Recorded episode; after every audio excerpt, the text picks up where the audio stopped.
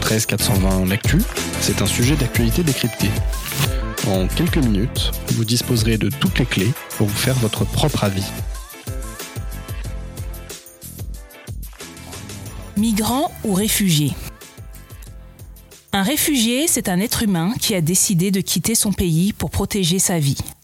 Celle-ci aura pu être menacée à cause de la guerre ou de catastrophes naturelles, d'un avis politique ou d'une orientation sexuelle qui menace sa vie.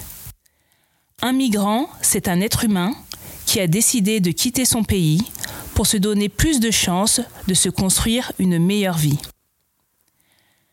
Mais en réalité, la différence entre un migrant et un réfugié tient plus à la reconnaissance officielle de son vécu difficile par le pays qui accepterait de l'accueillir.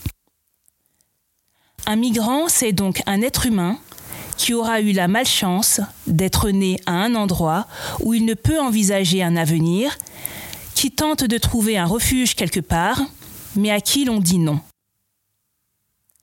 Pourtant, de nombreuses associations qui travaillent avec ces êtres humains, qui viennent de partout, connaissent bien les difficultés des pays d'où ils viennent.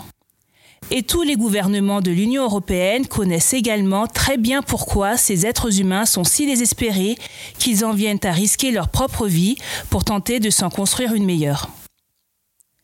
Quelque part, prendre de tels risques, c'est à la fois un geste de désespoir et un acte héroïque de personnes qui refusent le destin qui leur est assigné. La mer Méditerranée et la Manche sont pleines des cadavres de ces personnes que l'on refuse d'accueillir chaque année. Pourquoi refuser d'accueillir? Pourquoi continuer à laisser mourir en empêchant de secourir ces êtres humains au large de nos côtes? En France, de nombreuses associations effectuant des maraudes dans les campements de migrants ont vu le jour depuis 2015 et elles sont soutenues par le grand public. Mais en septembre 2018, lorsqu'Emmanuel Macron a refusé d'accorder un pavillon français à l'Aquarius pour qu'il puisse poursuivre ses opérations de sauvetage, 74% des Français auraient approuvé sa décision. Qui sont ces gens? Le 24 novembre 2021, 27 personnes ont trouvé la mort dans le naufrage de leur embarcation de fortune.